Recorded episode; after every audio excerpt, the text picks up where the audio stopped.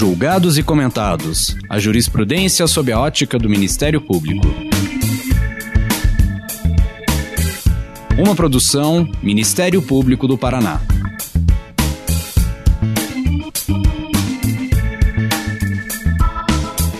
Olá, estamos começando mais um episódio do Julgados e Comentados. Eu sou Eduardo Cambi e hoje abordaremos o dispositivo penal do confisco alargado, uma das inovações trazidas pelo pacote anticrime. Para tanto, contamos com a participação de Vladimir Aras, procurador regional da República do Ministério Público Federal em Brasília. Lembramos que esse episódio foi gravado à distância em respeito às medidas de distanciamento social em razão da pandemia da Covid-19. Nesse episódio, vamos conversar sobre a criação do confisco alargado, medida prevista agora no artigo 91-A do Código Penal, com a redação trazida pela Lei 13.964 de 2019.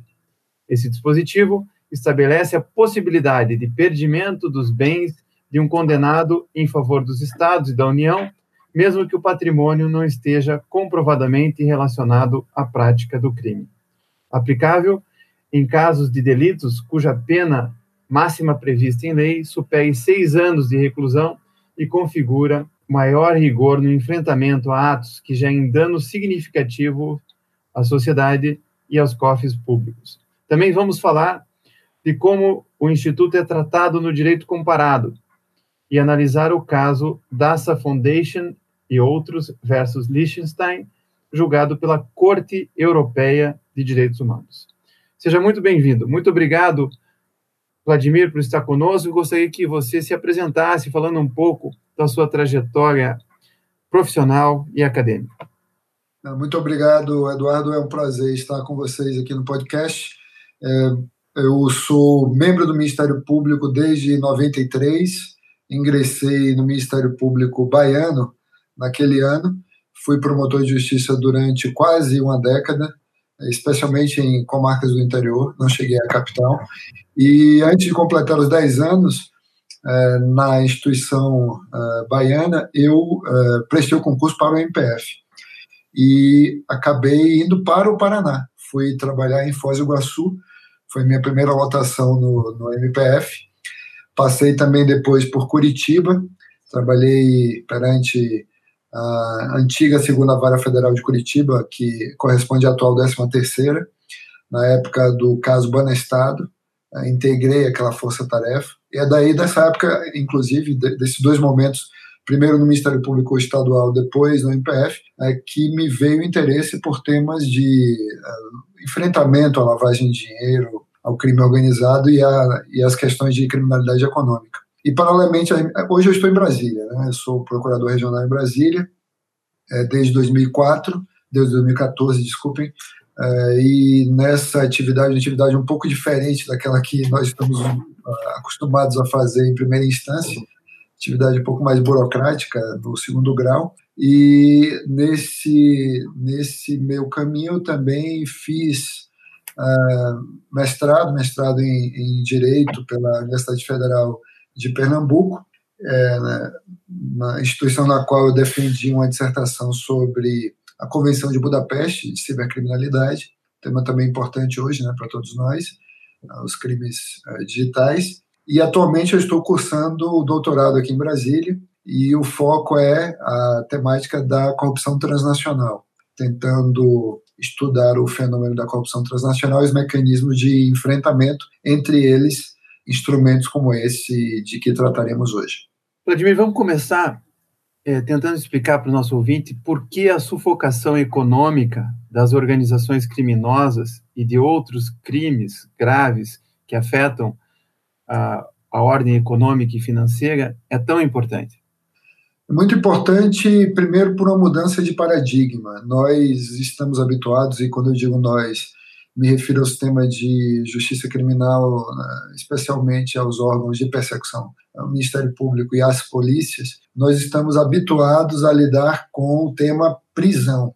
Nós centramos muito esforço no tema repressão, e dentro do tema repressão, nós ainda focamos muito no aspecto da pri prisão, da pena privativa de liberdade. Quando há outras tantas ferramentas importantes que podem ser usadas de forma associada à, à prisão ou não, ou de forma alternativa, e aí é, é preciso lembrar é, muito claramente dois aspectos. Primeiro, um ponto anterior, que é o ponto da prevenção a prevenção da delinquência deve ser um foco, deve ser um objeto de atenção do Ministério Público mais do que é hoje. Deve ser, deve ser alvo de atenção das organizações estatais envolvidas com essa problemática muito mais do que hoje.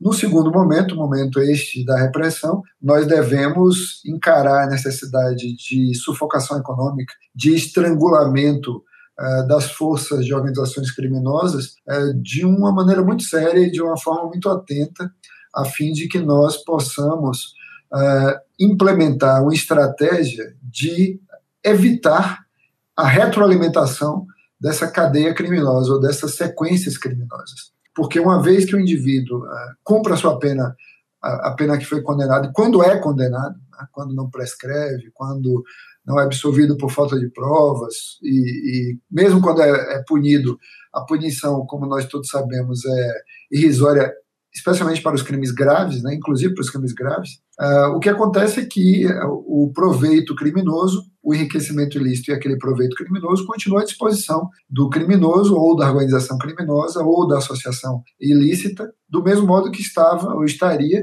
se nada tivesse acontecido.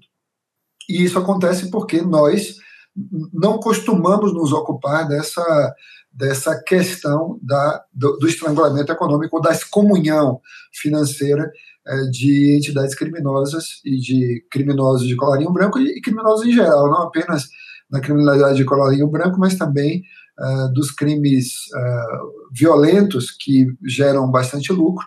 E é por isso que nós assistimos no direito comparado e no, no âmbito do, dos marcos normativos internacionais, um crescimento significativo de uh, instrumentos ou oferta de instrumentos cada vez mais uh, rigorosos e cada vez mais eficientes para lidar exatamente com esse aspecto da criminalidade, o aspecto pecuniário, o aspecto da acumulação patrimonial a partir de fontes ilícitas. E isso se identifica muito claramente, Câmbio, como você sabe, quando nós olhamos para a, a, história da luta contra o narcotráfico. É, no, no, nos primeiros é, momentos se centrou é, foco na, na, prisão de narcotraficantes e em um certo momento se percebeu que era importante ter, um, ter, ter uma, uma perspectiva também pedagógica, uma perspectiva prevencionista, uma perspectiva educativa para evitar o crescimento do mercado e, por outro lado, em relação ao aspecto lucrativo das empresas criminosas, a necessidade de, de fortalecer as ferramentas estatais para a arrecadação desses valores e para que esses valores fossem, de algum modo, destinados para retroalimentar não a, a cadeia criminosa, mas sim para re, realimentar ou, re, ou, fortalecer ou uh, reforçar as energias uh, orçamentárias dos órgãos de persecução criminal. Isso a gente vê muito claramente na lei é, 11.343, nossa lei antidrogas de 2006, e já se via também alguma medida na lei anterior de 1976. É, e o que é que acontece no, no, no, nos sistemas comparados? A gente identifica uh, um, um, um, movimento é, nesse sentido, vinculando a persecução criminal para obtenção da pena privativa de liberdade a uma persecução patrimonial e, simultaneamente, também o, a identificação de insuficiência desse, desse esforço. E essa insuficiência se mostra muito claramente na experiência norte-americana em 1986, quando a lei antidrogas, uma, uma reformulação da legislação antidrogas nos Estados Unidos, nos traz a primeira lei uh, nacional, a primeira lei de um país uh, que lida com o que nós chamamos hoje de lavagem de dinheiro. Então, a lei, a, a lei de 1986 norte-americana, ela se encaixa exatamente nessa perspectiva da luta contra o narcotráfico, que era, naquele momento, a criminalidade de maior significação para a comunidade internacional e de maior preocupação de todo, toda a comunidade. A partir daí, você analisando tanto a evolução do problema no, no cenário europeu e também no cenário britânico e outros países, você vê o fortalecimento da, das estruturas instrumentais e dos instrumentos para lidar com, com a, a persecução patrimonial. Né? A lavagem de dinheiro é um desses, desses, desses fenômenos patrimoniais, de foco patrimonial, porque é justamente aí que se insere esse novo tipo.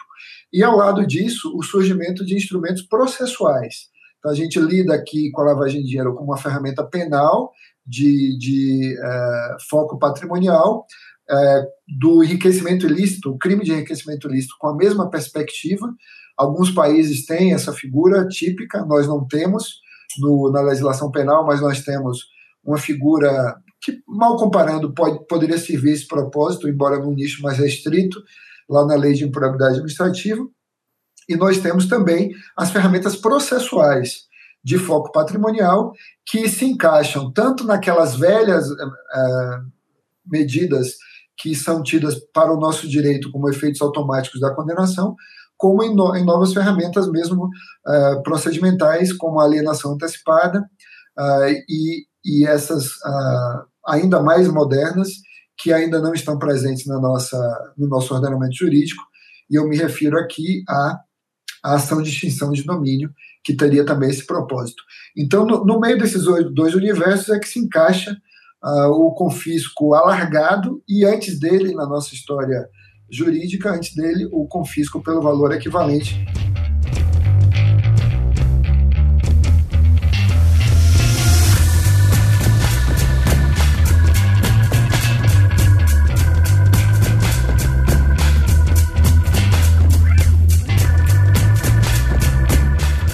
Queria me fixar aqui, Vladimir, porque o confisco já é conhecido já é um instituto antigo. Eu, eu queria que você explicasse o confisco e quais são as modalidades que nós já tínhamos na legislação e em que medida esse confisco alargado representa uma nova modalidade e, e daí explorar a sua importância. Muito bem. É, nós tradicionalmente conhecemos o confisco é, é, usual, né, confisco comum ou confisco chamado tradicional, também conhecido como perdimento ele não é algo que, que tenha sido usado adequadamente pela, na experiência jurídica brasileira. Nós, olhando para trás, vemos muito pouco esforço do Ministério Público e da Polícia em relação a esse instrumento, e isso é, é isso é mensurável na medida em que nós enxergamos ah, os números, os números passados, e esses números, por exemplo, na recuperação de ativos transnacional, é, que estão vinculados ao confisco tradicional no, no, período até 2014, por exemplo, entre 2004 e 2014, existem estatísticas que mostram que o Brasil só recuperou, é, graças a confisco aplicado transnacionalmente, a quantia de 45 milhões de reais, o que é um zero, é igual zero. Né? 45 milhões de reais para uma pessoa é muito dinheiro mas para um país das dimensões do Brasil e com a, a enormidade de casos criminais, com a lapidação do erário e com enriquecimento ilícito de associações criminosas vocacionadas para o narcotráfico o tráfico humano, é um nada. Né? É, comparando com o que nós vimos aí no Paraná em, entre 1996 e 2002, foi o caso Banestado, é, as cifras são, são escandalosas, né? são vultosas, e se comparar apenas com esse número, a gente fica envergonhado com o, a, o êxito, a falta de êxito é, é, estrondosa do sistema de justiça criminal brasileiro como um todo, não só num caso concreto, mas para todo o sistema. Se a gente fizer essa, essa checagem no do, do ponto de vista interno, nós também teremos um, uma, uma conclusão semelhante à luz do artigo 91 do Código Penal, que regula o perdimento de, de, de, desses ativos, do proveito do produto do crime e dos instrumentos desse crime ilícitos, né? é, de uma forma usual, que é a forma que se vê em quase todo o planeta e que é, deriva de uma condenação. Condenação por qualquer crime. Qualquer crime que gere produto ou proveito e que tenha um instrumento ilícito, uma coisa ou outra, se poderá fazer um decreto de confisco, mas esse decreto de confisco só acontece depois que transita em julgado a sentença penal condenatória. E esse trânsito em julgado da sentença penal condenatória talvez seja um dos elementos que um dos vetores ou fatores que ah, apontam, levam o nosso o nosso uh, resultado lá para baixo. O resultado é baixo em termos de confisco no Brasil, porque, eh, como eu disse no começo, nós não nos dedicamos a isso. Nós não estávamos preparados para isso. E é também baixo porque, é, em função da percepção cultural de que o que importa é a prisão, nós deixávamos de lado esse aspecto. Em terceiro lugar, porque ah, muitas vezes todo aquele empenho eh, despejado pelo Ministério Público, pela, pela polícia e respondido pelo Judiciário com a sentença condenatória, em primeira instância ou em segundo grau, caía por terra, já que muitas dessas decisões acabavam uh, sendo reformadas em tribunais superiores por tecnicalidades, por meras formalidades parnasianas, ou algumas vezes por motivos sérios de, de uh, violação do devido processo. em outros casos, a mora, a morosidade levava à prescrição e aí se perdia também é, grande parte dos valores que poderiam, em tese, ser confiscados. A gente só vê um crescimento do uso dessa ferramenta na, na nas primeiras, na primeira década do século XXI, na verdade, né? É, quando se é, o Ministério Público e a polícia tomam e os juízes também tomam consciência, alguma consciência, ou começam a tomar consciência da importância desse instrumento. O, o, o instrumento seguinte que nós passamos a ter, e aí seguindo na sua pergunta, Cambi, é, é, o, é o confisco pelo valor equivalente. O confisco pelo valor equivalente, o confisco por equivalência, é uma, é uma modalidade de, de confisco que também depende de trânsito em julgado. E vocês sabem que o trânsito em julgado demora demasiadamente no Brasil, é, uma vez que o sistema recursal é bastante desconjuntado. O problema não é só a quantidade de recursos que podem ser interpostos, mas a demora no, no, no, tratamento e na finalização desses recursos nas instâncias superiores em Brasília. Então, o confisco pelo valor equivalente, embora criado no Brasil em 2012, por inspiração do direito comparado e também uh, seguindo a linha de fortalecimento dessa caixa de ferramentas que nos habilitam a lidar com a ideia de sufocação econômica de organizações criminosas, ele acabou uh, é, sofrendo a mesma sina que o confisco tradicional. É pouquíssimo utilizado, embora ele sirva é, em situações em que há uma, um, uma, uma dilapidação patrimonial. Se o indivíduo dilapidou aquele patrimônio que é o produto ou proveito do crime, percebam, eu tenho que provar que aconteceu um crime e, o, e que algo é um ativo, qualquer um bem direito a um valor, é um produto ou proveito desse crime. Se eu consigo demonstrar essa relação, o juiz pode fazer o confisco eh, tradicional do artigo 91. Já o confisco do parágrafo 1 do artigo 91, que é o confisco por equivalência, ele se coloca eh, naqueles casos, pode ser útil naqueles casos ao Ministério Público, em que o Ministério Público provou a autoria e materialidade de um crime que, pro, que produz, eh, que gera produto ou proveito ilícito, é, só que esse produto ou proveito ilícito desapareceu, se dissipou. Ou esse produto ou proveito foi deslocado para o exterior, ou esse produto ou proveito foi recebido no exterior. E em função, primeiro, da primeira situação fática de dissipação ou de consumo completo, exaurimento completo dos ativos, eu não tenho como confiscá-los, porque eles desapareceram, foram consumidos, foram esgotados. Né? O, o dinheiro do, do roubo a banco Uh, ele foi todo gasto em, em, farra, em bebida, etc. Não tem mais como recuperar esse dinheiro. Uh, o, o, próprio ladrão, ou, ou sequestrador, ou traficante, o que seja, ele já não tem mais esse patrimônio, nenhum patrimônio. Mas uh, há situações em que esse indivíduo, embora tenha esgotado esse patrimônio, ou esses bens, ou esses ativos diretamente vinculados à atividade ilícita, ele tem outros bens lícitos, lícitos, e aí é que está a diferença do Instituto, ele terá outros bens lícitos, como, por exemplo, a herança que esse indivíduo tenha recebido, ou um valor que ele tenha é, ganhado na loteria, no, num jogo qualquer legítimo, ou um achado, achou um tesouro, ou ganhou uma, uma recompensa porque ajudou alguém.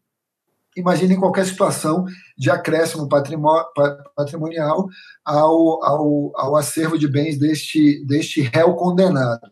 Então, já que eu não tenho os bens que foram consumidos ou os bens que ele deslocou para o exterior, eu posso alcançar, uh, com o confisco pelo valor equivalente, os bens de valor equivalente àqueles que haviam sido é, resultado, aqueles que haviam resultado do, do crime como produto ou proveito. Né?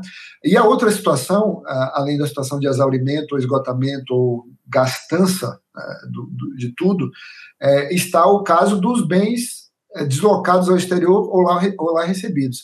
Aí a ferramenta é muito interessante, por quê? Porque ele se substitui ao demorado procedimento e complexo procedimento de cooperação jurídica internacional para repatriação de ativos. Então, se nós temos uma, uma, uma realidade em que o indivíduo, uh, réu, uma ação penal do Ministério Público do Estado do Paraná, uh, ele não tem mais um, digamos, pensemos um prefeito ou um traficante de pessoas, ele não tem mais nada do patrimônio que foi obtido nessas condutas ilícitas, mas se sabe que ele tem um, um patrimônio lícito que está uh, aqui então se faz o alcance desse patrimônio lícito aqui. Ou que ele tem um patrimônio lícito ou ilícito no exterior. Né? E aí também se faz o, o, alcance desse, desse patrimônio aqui. Embora o, o, o, Ministério Público ou a polícia possam querer fazer o mecanismo, usar o, a medida tradicional de confisco do caput do artigo 91 e lá atrás, lá fora, buscar os bens desse indivíduo, os bens ilícitos desse indivíduo. E aí se faz uma equivalência é, de um valor pelo outro. Já a terceira, a terceira modalidade, uma modalidade um pouco mais é, complexa, que foi introduzida, na verdade, não pela lei anticrime, e é, é importante lembrar do contexto. Né? O confisco alargado no Brasil ele não resulta do projeto do, do ex-ministro Moro, do projeto anticrime. Ele resulta, na verdade, de um texto anterior que alterou a lei 11.343. É, em agosto de 2019, se não me falha a memória é o mês de agosto, é, foi sancionada pelo, pelo presidente Bolsonaro uma lei que altera a, a, a lei antidrogas no Brasil. Então, dois, três meses antes de o pacote anticrime entrar em vigor, esta lei é, passou a viger, regulando a temática do confisco alargado na lei de drogas. Na lei de drogas. Muito bem, é, é, muito importante perceber por que, que isso começa na lei de drogas, exatamente pelas mesmas perspectivas que nós analisamos, pelos mesmos vieses ou vetores de, de é, adensamento do sistema é, repressivo no, no foco patrimonial que nós analisamos no começo dessa nossa conversa. E aí, então, uh, percebendo a importância de estender mais o, o escopo dessa, desse mecanismo, o legislador introduziu no Código Penal de modo que, em qualquer situação em que haja uma condenação, né, uma condenação de um indivíduo é, em crime cuja lei, em crime cuja, cuja norma, o preceito secundário, é, preveja uma pena superior a seis anos, haverá possibilidade de uh, inserção de uma, uma medida de confisco alargado que procure alcançar o quê? Não produto ou proveito do crime, porque se eu tenho o produto ou proveito do crime, daquele crime no qual ele foi condenado, eu tenho a situação do caput do artigo 91. Se eu vou alcançar um valor equivalente, que não aquele produto ou proveito do crime, é, eu tenho a situação do parágrafo 1 do artigo 91. Mas se eu não tenho uma coisa nem outra, mas eu tenho um cenário de desproporção patrimonial que sugere enriquecimento ilícito num contexto criminoso no qual o indivíduo foi condenado uh, por um crime que gera ativos, um crime que gera ativos, e que uh, há uma, um, um, contexto, um contexto probatório que identifica que esse indivíduo não tem outras fontes de renda, e, no entanto, tem um patrimônio apreciável, cria-se uma espécie de presunção né, de que aqueles bens que são do, do, do, patrimônio do indivíduo e cuja demonstração é, de vínculo com a conduta específica da condenação não foi possível fazer.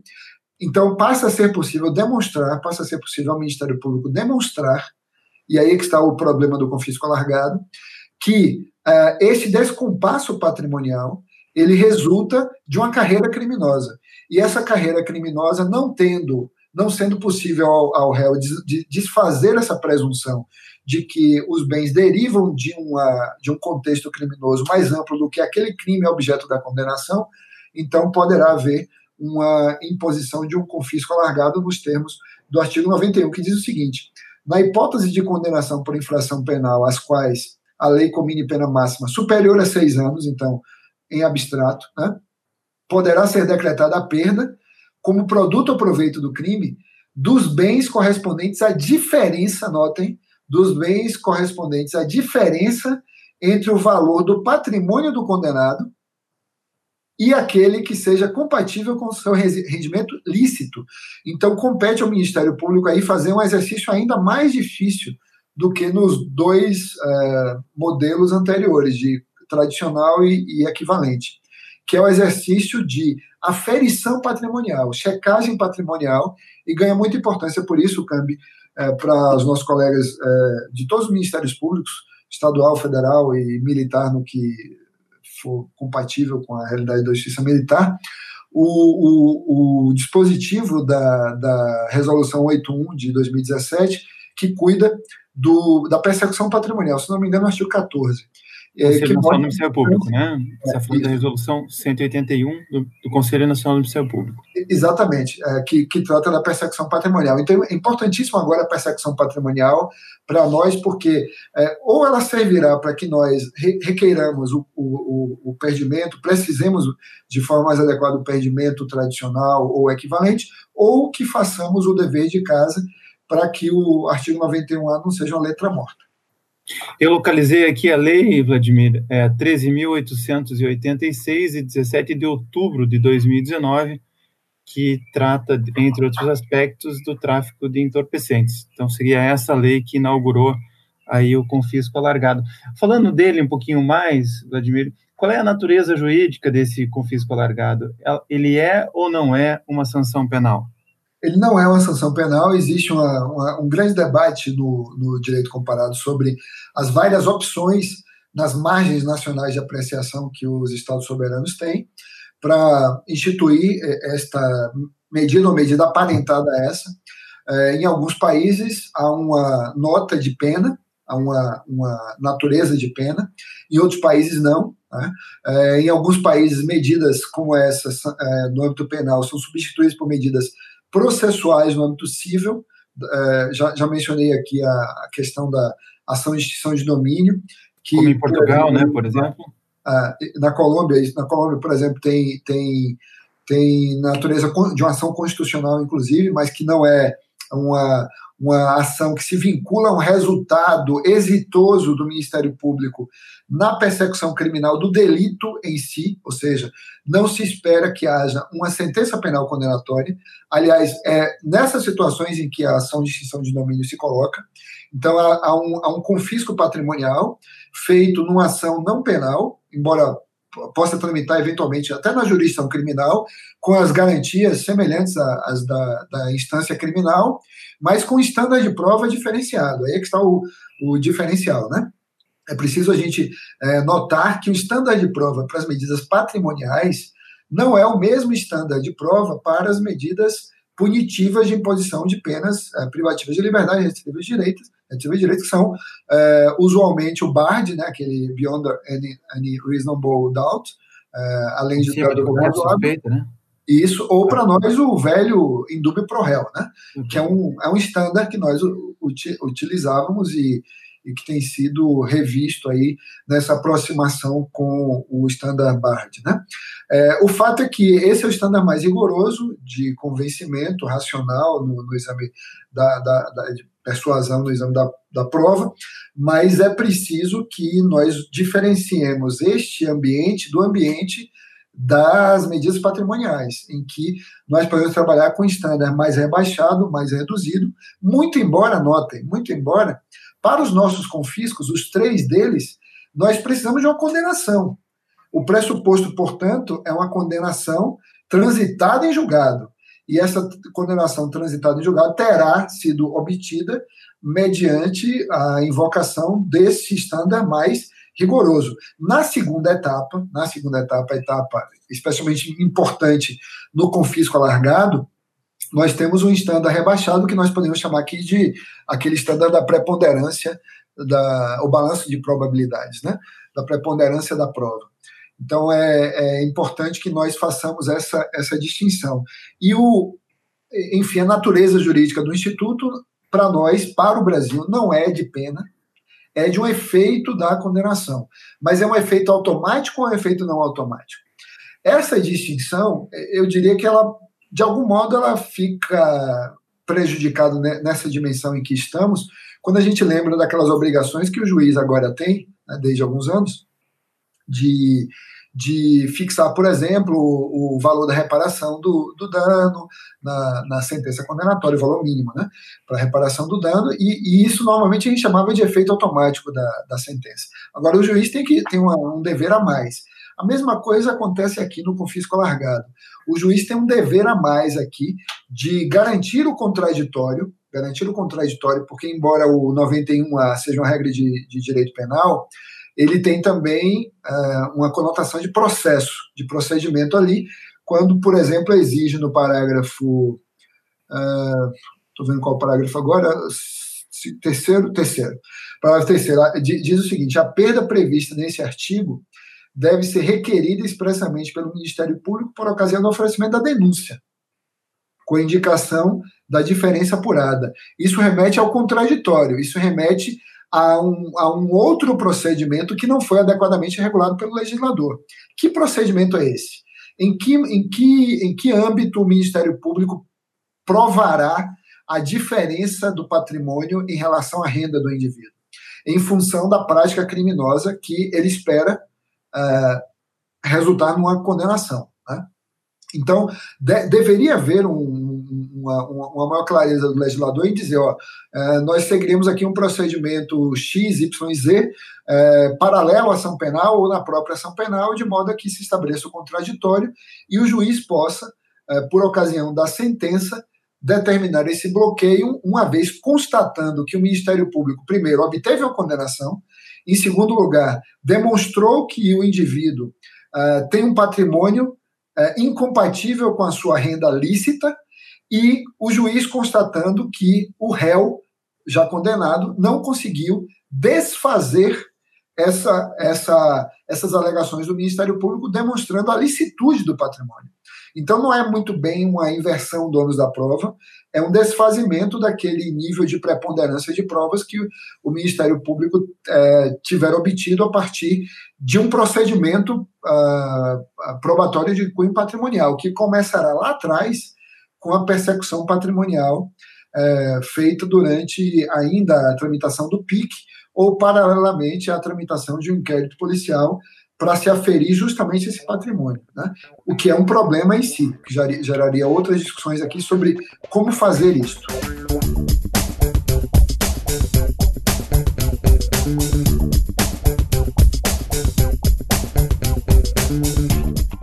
É interessante para o ouvinte que não está habituado com essa terminologia PIC, procedimento de investigação criminal. É, mas veja como isso é interessante, Vladimir. Ele não tem natureza, o confisco alargado não tem uma natureza de sanção penal, não é um efeito automático da condenação, mas pressupõe a condenação. Por outro lado, você lê o parágrafo terceiro dizendo que ele tem que ser requerido pelo Ministério Público na denúncia e que, para isso, você fez alusão a resolução 181 do Conselho Nacional, que fala da persecução patrimonial pelo Ministério Público. Mas vamos imaginar que o Ministério Público não tenha tido esse cuidado. Depois da sentença, é possível numa, buscar, seja por um âmbito, no âmbito civil, essa, esse confisco alargado, esse, é, essa sanção civil, é, como é que você vê essa situação? Essa questão é muito, muito boa, Cambi, e nos remete diretamente a, a, esse problema procedimental da lei. A lei é, teve uma boa inspiração, mas uma péssima redação, é, porque não esclareceu essas questões procedimentais. O fato é que nós não temos uma, uma ação de extinção de domínio, que resolveria esse problema e outros tantos problemas. Né? Nós poderíamos propô-la uh, destacadamente do, da persecução criminal quando ela fosse é, mal sucedida ou impossível em função da morte do agente, em função da prescrição, em função da fuga do réu naquelas circunstâncias, se colocando o réu foragido nas circunstâncias do 366 do artigo 366 do Código de Processo Penal, quando a, a, a ação penal tem que ser suspensa. Né? Então, nós podemos ter é, essa alternativa, mas o legislador não nos deu ainda este caminho, e o caminho que foi dado é o caminho dentro do processo penal, e dentro do processo penal com resultado condenatório. Se nós não fizemos o, a, o pedido por ocasião da denúncia, é, podemos fazer um aditamento para que esse procedimento seja feito no curso da, do processo penal, é, mas sempre antes da sentença. Eu não vejo como fazê-lo depois da sentença, embora exista um, um, espaço argumentativo aí. Pode ser que alguém argumente e tenha sucesso nisso, e dizer que se pode constituir, mesmo após a sentença condenatória, um procedimento é, bilateral, é, um confronto entre o Ministério Público e a defesa, e aí é, se, se obter uma decisão, e aí me parece que teria que ser uma decisão do juiz criminal mesmo, e não do juiz civil, para aferir a existência dessa possibilidade de confisco, né, em função daquele título de que nós dispomos. Mas isso é um problema de construção. Né? Eu não enxergo muito facilmente uma solução como essa. Para mim, ou nós fazemos o dever de casa já na denúncia, e para fazer o dever de casa na denúncia, nós temos que instaurar o procedimento prévio uh, de persecução patrimonial, ou nós, uh, no curso do, do processo, aventamos essa possibilidade com aditamento à denúncia nesse aspecto específico, o que, uh, na verdade, reclamaria não uma, um, um, aditamento em si, mas uma, um, a instauração de um procedimento paralelo uh, perante o mesmo juízo criminal, né? que seria mais uh, factível do ponto de vista da praticidade da, da análise das informações todas patrimoniais que vão ser apontadas pelo Ministério Público e, e, respondidas pela defesa nesse contraditório que tem que ser assegurado. Fazendo no, no âmbito da ação penal, isso bagunça um pouco o, o cenário já tumultuado de um processo penal. Para tornar isso mais claro para um membro do Ministério Público, qual é a preocupação que ele tem que ter, então, nesse procedimento de persecução patrimonial para obter sucesso no confisco alargado. Se o promotor de justiça, o delegado de polícia, o procurador da República identifica é, um potencial é, de confisco patrimonial no cenário criminoso que foi delineado na investigação, o ideal é fazer uma investigação patrimonial paralela ao inquérito tradicional ou procedimento PIC tradicional de apuração de autoria e materialidade. Então, é, nós temos que pensar agora no conjunto criminoso com autoria, materialidade e patrimônio. Se tem patrimônio, esse patrimônio, a pergunta a fazer, esse patrimônio é confiscável? Ele será confiscável na forma do artigo 91, na forma do artigo do parágrafo 1 do 91, na forma do 91A. E aí construir o caso uh, simultaneamente, o caso patrimonial, simultaneamente ao caso de autoria e materialidade, é o caso usual de autoria, determinação de autoria e materialidade. E para construir esse caso patrimonial, o que é que nós precisamos fazer? Nós primeiro precisamos identificar qual é o patrimônio do, do agente, do, do, do futuro denunciado, futuro réu, é, para é, nos certificarmos de que há ou não, de se há ou não, uma incompatibilidade patrimonial. Como é que nós fazemos isso?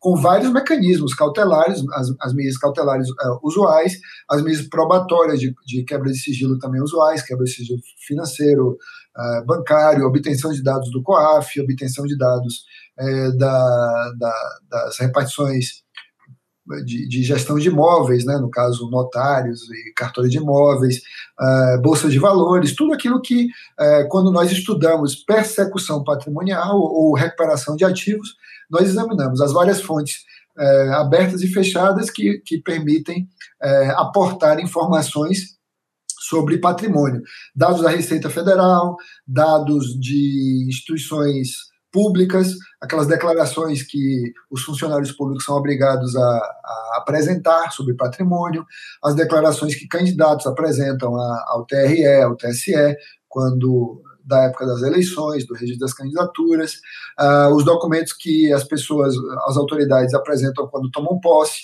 É, toda, toda a lei orgânica de Câmara Municipal tem essas obrigações né, de que quando o prefeito toma posse, os vereadores tomam posse, tem que apresentar declarações patrimoniais. Né?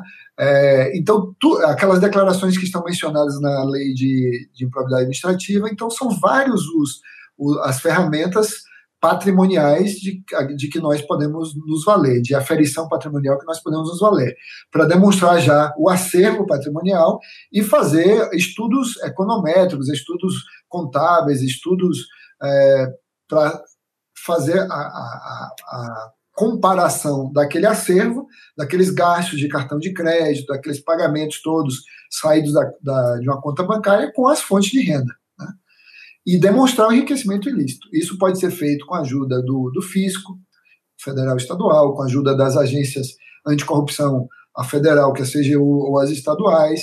Isso pode ser feito com os nossos técnicos do Ministério Público, pode ser feito pela, pela, pelos peritos da, da polícia e assim por diante, de modo que no momento em que nós propusemos a denúncia, nós já, já teremos condições de dizer é, ali com uma cota ou, ou, ou, em algum trecho da denúncia, é, fazer um pedido destacado sobre o confisco alargado, tendo em vista que a essa altura você já sabe que o patrimônio daquele traficante de drogas ou daquele é, é funcionário público corrupto é absolutamente incompatível com aquele, uh, aquele cenário de rendas lícitas que foram uh, encontradas na investigação. Se ele tiver outras fontes de renda lícitas que justifiquem esse, essa diferença entre o demonstrado e, e o que, teoricamente, ele podia ter, é, obviamente, ele deverá demonstrar, provar, é, por, por, mecanismos é, documentais, né, especialmente por prova documental, que é, esse dinheiro veio dali ou veio daqui e não é produto de um cenário delitivo, né? não é produto diretamente daquele crime. Notem isso, isso é importante. Né? Porque se for produto diretamente daquele crime, é a hipótese do artigo 91 e não do artigo 91A.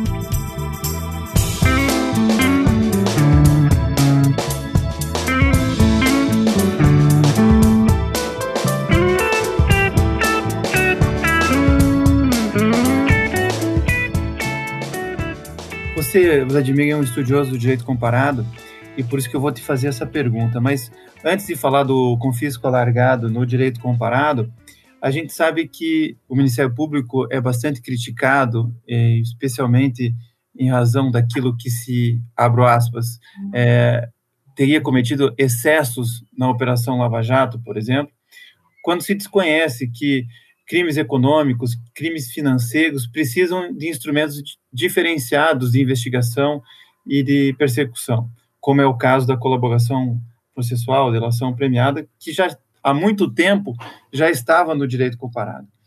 Trazendo esse discurso agora para a questão do, do confisco alargado, né?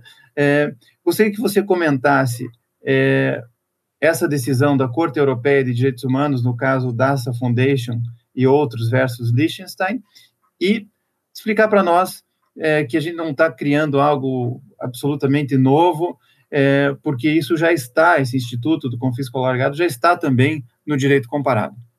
Muito boa questão, Cambi. É importante que, que nós lembremos que a evolução dessas, dessas ferramentas no direito comparado e na normatividade internacional e na normatividade regional do continente europeu é, é muito mais pronunciado do que aqui.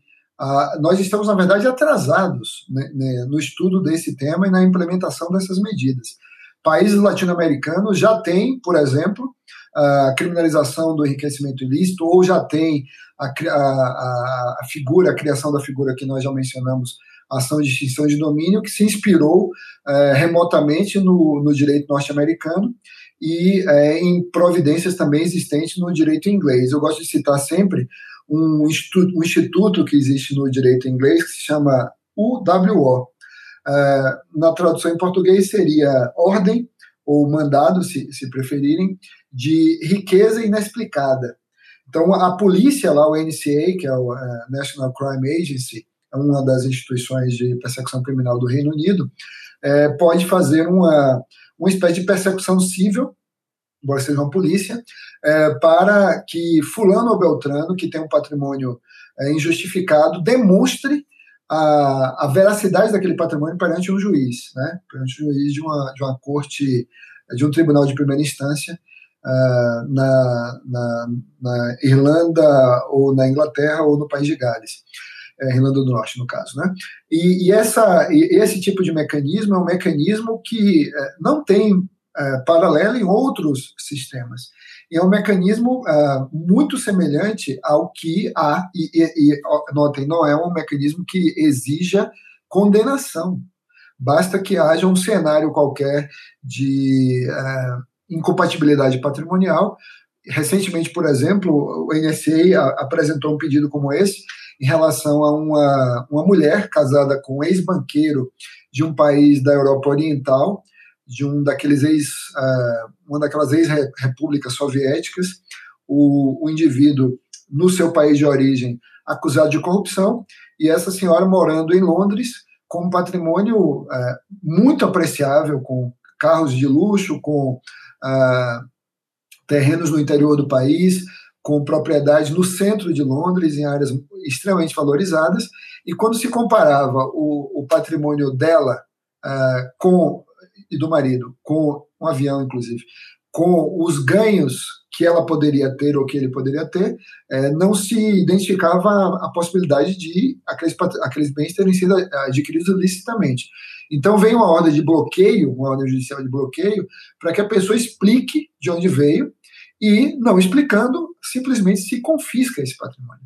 Então, o Reino Unido tem utilizado, ainda é, recentemente criado, é, ainda é, não foi utilizado muitas vezes, mas tem sido utilizado, sobretudo, para alcançar patrimônio de cleptocratas ou de traficantes de pessoas, traficantes de drogas. Né? É, no entanto, existem outras tantas ferramentas, inclusive no Reino Unido, que são é, igualmente avançadas na, na, comparativamente em relação ao Brasil, que podem causar alguma perplexidade.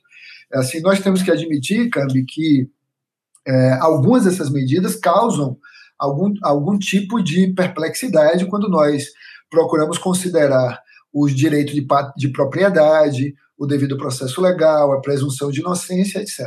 Né? Mas é, eu, não tenho, eu não tenho receio de dizer que o artigo 91A não viola nem o direito de propriedade, nem, nem, a, nem a presunção de inocência e nem o devido processo legal pela sua conformação como é no Brasil. E, e, e indo para o centro da sua pergunta, que é o, o, âmbito do direito comparado, nós, enxergamos na construção desse modelo vários vetores que vêm não só da Convenção das Nações Unidas contra a Corrupção, a Convenção de, de Mérida, que trata, notem bem, trata é, de ferramentas que são chamadas, é, no jargão da área, de uh, non-criminal forfeiture, ou uh, non-conviction based confiscation, que traduzindo para o português seria um confisco que não resulta de uh, condenação penal, notem. Então, nós poderíamos ter, uh, e vários países têm, confiscos que não resultam de condenações penais.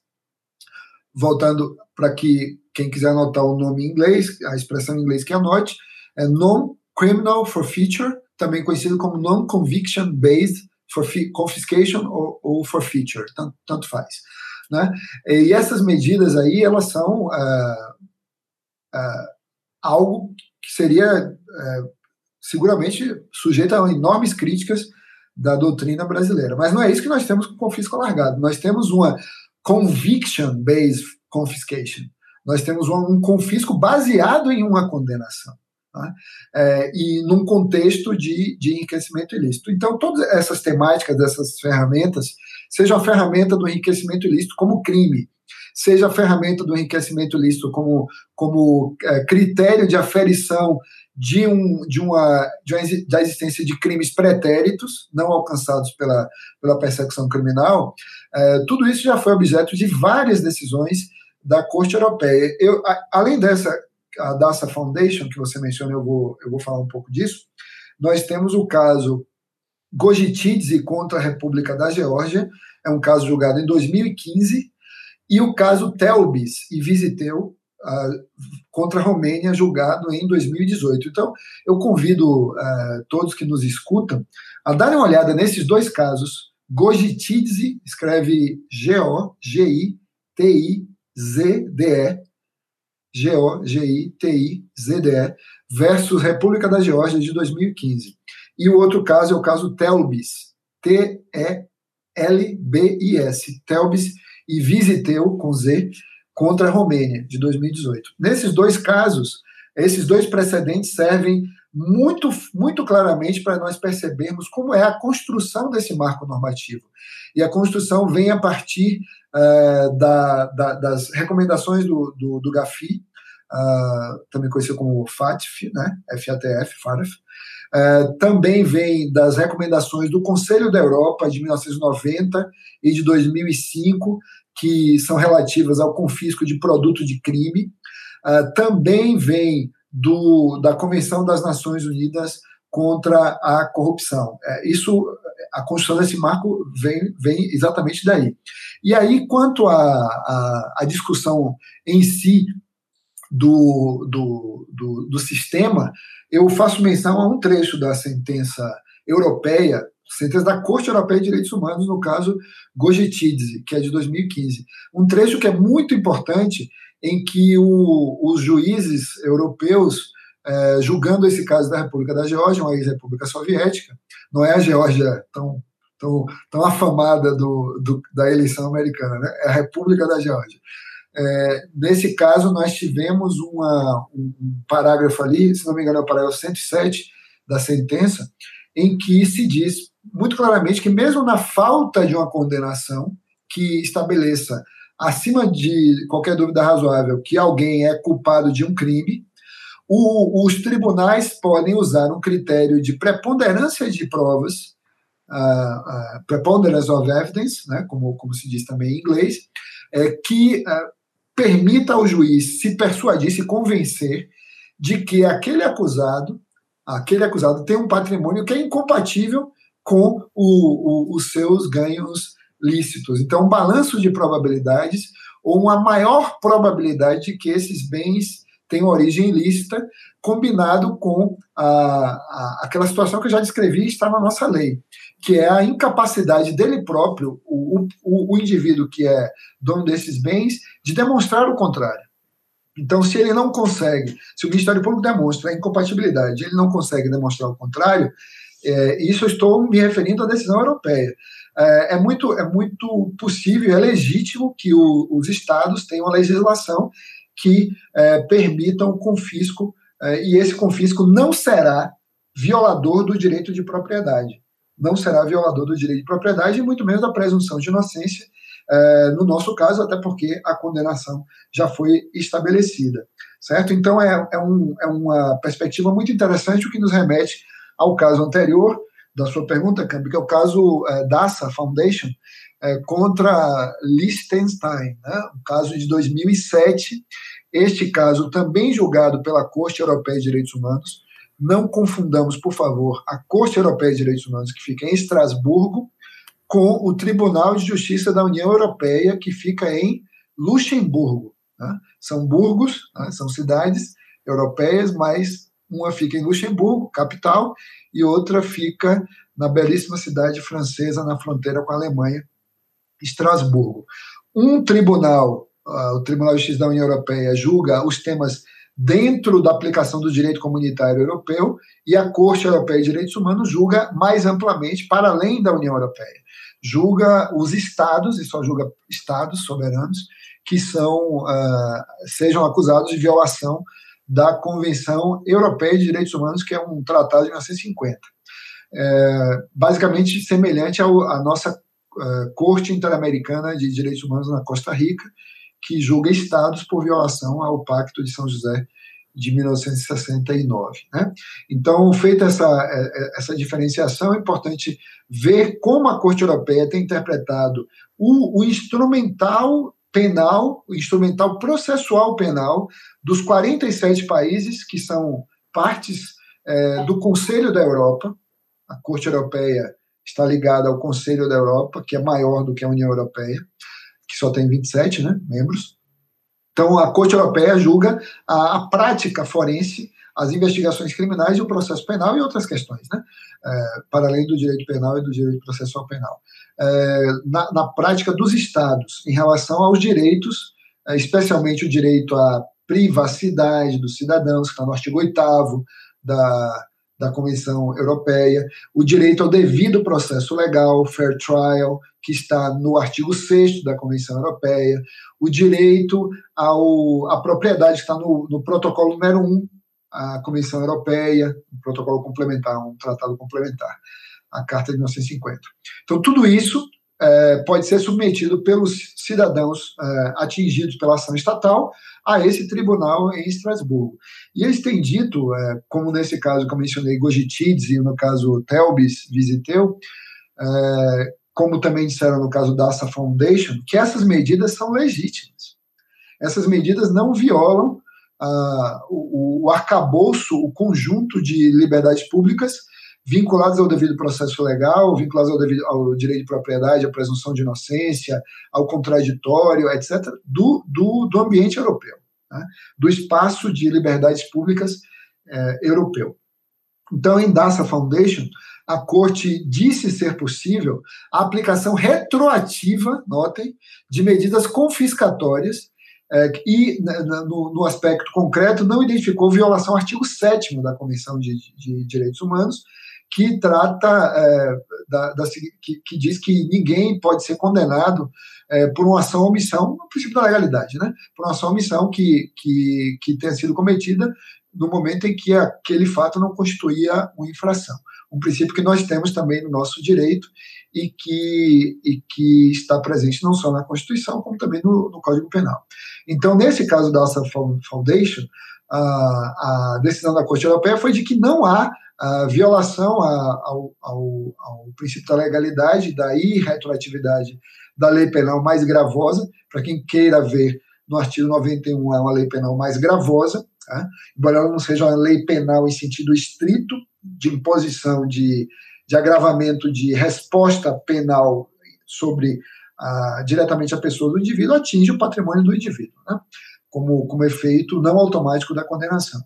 Mas é, é, esse julgado europeu nos faz refletir sobre o ambiente em que nós estamos e, e fazer com que nós duvidemos de nossas certezas. Né? Você pode ter a certeza absoluta de que é, é uma norma penal e que por isso é irretroativa. Então, convido a dar uma olhada em Dassa Foundation, porque você pode se convencer do contrário ou fortalecer sua crença de que, de fato, é, seria uma medida irretroativa. É, e, e, então, dizem o, os, os, juízes lá que esse tipo de confisco é comparável, aí que é interessante, é comparável a uma reparação de direito civil. É comparável a uma reparação de direito civil que se encaixa, que se encaixa numa persecução criminal e é aplicável, uh, portanto, um, uma percepção que é aplicável, portanto, à ideia de enriquecimento ilícito e não seria uma pena de multa. Não seria uma pena de multa. E notem que para nós não é pena mesmo. Não é pena mesmo. É o quê? É um efeito automático. Mas nós podemos é, dizer que tipo de efeito automático é esse? É um efeito automático de natureza estritamente penal ou um efeito automático de natureza cível? porque há um, há um campo de, de debate, mesmo no Brasil, em relação a isso. Uma vez que essas medidas, como, por exemplo, a obrigação de reparar o dano, que é um efeito automático da condenação, são também o quê? São também obrigações que resultam do Código Civil. Quem pratica ato ilícito é obrigado a indenizar. Então, em qual universo efetivamente que nós estamos? Nós estamos no universo da lei penal irretroativa ou num outro universo que é, segundo essa compreensão da Corte Europeia, nesse caso de 2017, poderia nos levar a discussões bastante interessantes. E o caso lá é o seguinte: era uma situação de corrupção, é, dinheiro confiscado era propina, que foi, que foi teoricamente paga a, a, a, a juízes italianos, juízes italianos por um, um sujeito lá na Itália nos anos 90, e isso antes que regras de confisco estivessem válidas em Liechtenstein, que é um pequeno país, um pequeno principado de, de, na Europa ali entre a França e a, e a Alemanha, né? E aí então o que é que acontece? Esses valores que correspondiam lá a milhões de francos suíços na época, eles acabaram sendo ocultados em, em, em um ou dois bancos, não lembro direito, é, em, em Liechtenstein e acabaram e eram, eram titularizados por essa fundação DASA e por uma outra fundação chamada Lafleur. E essas duas fundações foram constituídas em Vaduz, que é a capital de Liechtenstein, é, entre outras coisas, para receber esse dinheiro, né? É, para movimentar essas quantias e viabilizar a prática, a prática ilícita é, em detrimento da integridade do judiciário italiano. Né? Então, o que aconteceu foi que o, o, o, a, a Corte Europeia decidiu nesse sentido que eu já expliquei.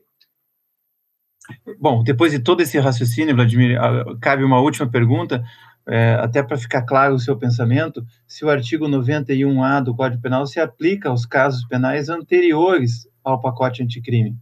Pra, Como é que você vê essa mim, aplicação da lei, lei no tempo? Para mim, sim, Cambi. E eu, eu escrevi isso num, num, texto que eu creio que você conhece, conhece já, e já leu, tenho, tenho certeza disso, é, e que saiu, é, sairá publicado este ano. É, se não me engano, é isso este ano que, que sai publicado?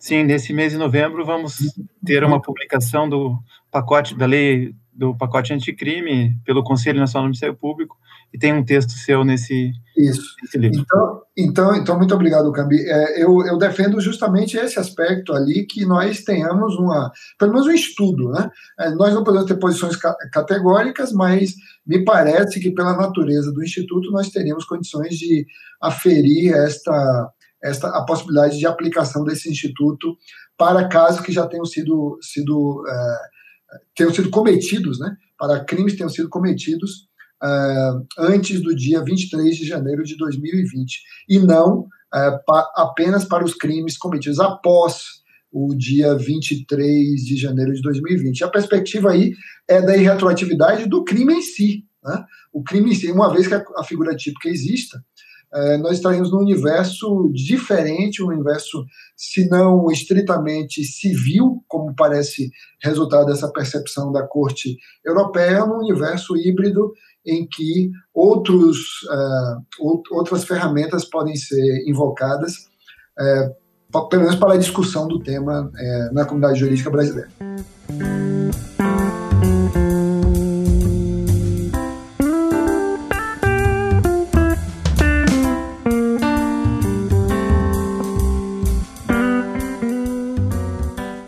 Vladimir, eu quero te agradecer muitíssimo por tantas explicações, por lidar com um tema complexo, ainda novo e fundamental para a atuação do Ministério Público brasileiro.